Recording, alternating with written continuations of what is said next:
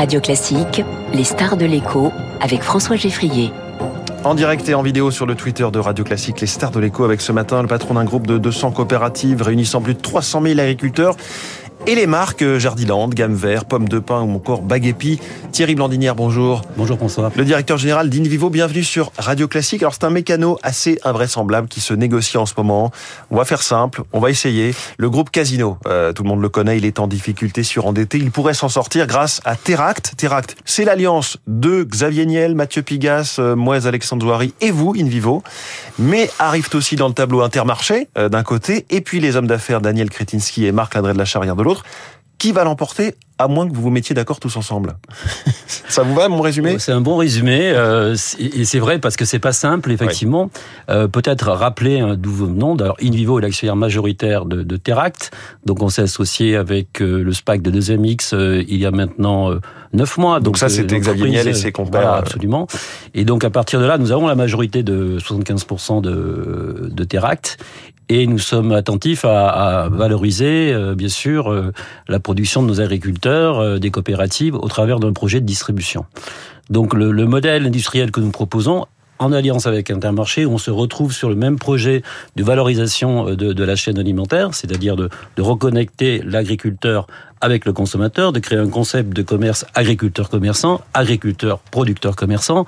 Et ça fait penser au slogan d'Intermarché, hein, producteur et commerçant. En même temps, puisque nous rajoutons le volet agriculteur, producteur-commerçant, donc nous sommes bien dans une logique d'organisation d'une filière intégrée qui sera beaucoup plus compétitive et qui sera sûrement une réponse à, à l'inflation qui va éviter les négociations permanentes entre les différents maillons de la filière. Mmh. Donc nous sommes aujourd'hui en négociation exclusive jusqu'au 6 juin. Donc euh, nous, rentrons dans la phase d'étude de la dette, puisqu'un conciliateur va être nommé le 22 mai. Et donc à partir de là, on aura euh, sûrement une meilleure visibilité de l'étendue de la dette de Casino. L'étendue de la dette, on sait que Casino est, désormais noté triple C-. C'est l'avant-dernière note euh, la, plus mauvaise, hein, juste au-dessus de la note D, comme défaut c'est le bon moment pour faire affaire, justement, vous achetez à la baisse en quelque sorte, ou, ou, ou c'est le moment le plus risqué aussi? Les deux. Euh, toujours pareil, notion de risque, rendement. Euh, en fait, nous, on est très prudent puisqu'on a des lignes rouges aujourd'hui. On considère que dans le nouveau périmètre de Teract, qui prendra en compte euh, des parties des actifs de casino, on sera attentif à ce que la dette redescendue ne soit pas euh, délirante, forcément, et qui corresponde à un levier, si je suis un peu technique, de deux fois, deux fois les bidas, pas plus. Donc, du coup, le reste de la dette restera dans les holdings et sera traité essentiellement avec les créanciers. Oui, mais vous, vous, vous avez vous-même reconnu la complexité de, de, de ce scénario. Est-ce que ça peut marcher? Est-ce que parfois le business n'est pas plus facile quand il est lisible? Je crois que notre projet va être lisible, mais c'est vrai que ça va prendre le temps de, de l'expliquer. Là, on est dans une phase de négociation, donc il y a des clauses d'exclusivité, de, de confidentialité. Donc nous ne pouvons pas tout communiquer. Donc le jour où nous confirmerons notre offre, si nous la confirmons le 6 juin, on va éclairer euh, le projet. Vous verrez qu'il sera beaucoup plus simple à, à décrire. Donc le 6 juin, c'est dans trois semaines. Sur quoi portent les tractations en ce moment même? Est-ce que c'est par exemple les futures répartitions des achats? Parce que chacun a ses centrales d'achat à défendre, les précarés. Vous, vous amenez une forme de, de, de, renouveau avec des produits plus frais, plus circuits courts Oui, alors nous, on se concentre essentiellement sur les produits de première transformation, c'est-à-dire la boulangerie notamment, mmh. et puis la partie fruits et légumes, et potentiellement demain d'autres d'autres circuits traditionnels.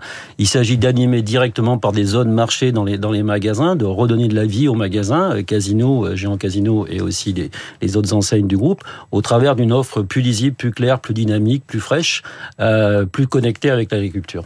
Sur quoi euh, les, tractations ce qui, potentiellement peut, vous offrir des débouchés supplémentaires énormes hein, pour les agriculteurs d'Invivo sur les étals des supermarchés euh, du groupe Casino, Franprix, Monoprix. Quelles sont vos espérances exactement? Ben, Nous, on souhaite en fait, au-delà des volumes, travailler la qualité. On sait que l'agriculture aujourd'hui doit se réformer, doit évoluer, doit, doit rentrer dans les transitions, les transitions écologiques, transitions euh, alimentaires, de démontrer que l'agriculture peut être une solution au réchauffement climatique, donc d'engager les agriculteurs à se mobiliser sur des contrats pluriannuels de 4 à 5 ans pour rentrer dans une nouvelle agriculture, oui. de rotation de culture, tout ça pour justement proposer euh, une agriculture de demain plus en phase avec les attentes sociétales et environnementales. Vous êtes pour l'instant en négociation exclusive, mais on disait, il y a des gens qui regardent un petit peu par-dessus l'épaule. Daniel Kretinsky, c'est un allié, c'est un concurrent? Bah, Aujourd'hui, c'est une offre concurrente, donc on, la vit comme une offre concurrente, en tout cas. Euh, Parce que du côté de Casino, Jean-Charles Naori dit euh, toutes ces offres sont pas incompatibles. Lui, il fait un petit peu monter les bah, enchères. Lui, il a beaucoup, il a besoin d'argent en fait. Oui. Donc plus il y a d'argent sur la table, plus il est heureux. En même temps, nous, pour régler son problème de dette, nous, on est essentiellement concentrés sur notre projet. On n'a jamais fermé la porte à des investisseurs extérieurs. Invivo a toujours ouvert et a, montré sa capacité à travailler avec un monde financier dans des conditions où Invivo reste majoritaire pour contrôler l'entreprise. Mmh. Ensuite, nous verrons bien les discussions. Euh, si demain il y a des discussions, c'est au conciliateur d'organiser euh, les différentes rencontres. Aujourd'hui, nous n'avons aucune discussion avec euh, avec les représentants de l'offre concurrente.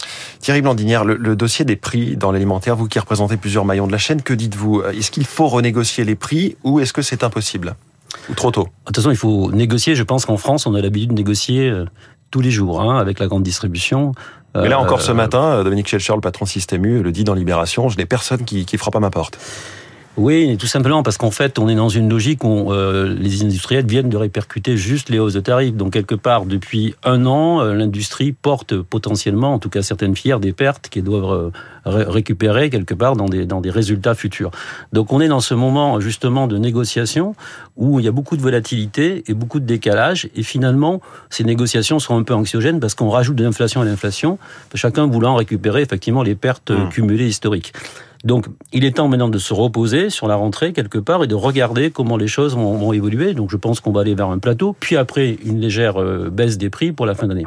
La fin d'année, donc on est vraiment après l'été. On est plutôt Absolument. quatrième trimestre. Hein. Plutôt quatrième trimestre et je dirais même après la rentrée. D'accord. Est-ce qu'il faudrait faire du name and shame, comme le, le, suggère, le suggère Arnaud Rousseau, qui est le patron de la FNSEA, c'est-à-dire dénoncer les profiteurs de l'inflation, pour euh, prendre un mot à la mode?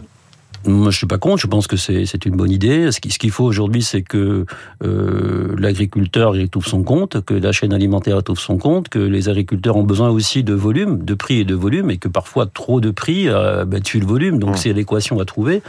Donc, moi, je soutiens ce que dit Arnaud Rousseau. Il faut absolument euh, pointer du doigt ceux qui effectivement euh, utilisent ce moment pour euh, aller au-delà des profits raisonnables des entreprises. On importe 60% euh, des fruits que nous mangeons en France, 40% des légumes, 50% du poulet.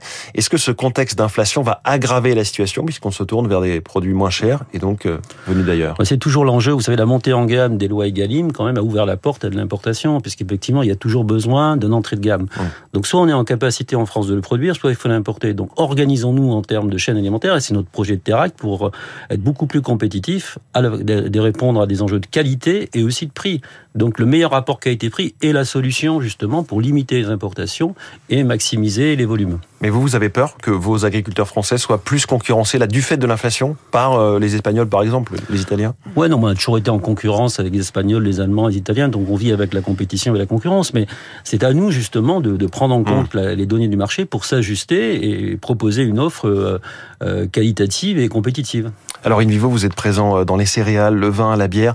Est-ce que c'est encore trop tôt pour se prononcer sur ce que va donner la, la saison des récoltes 2023?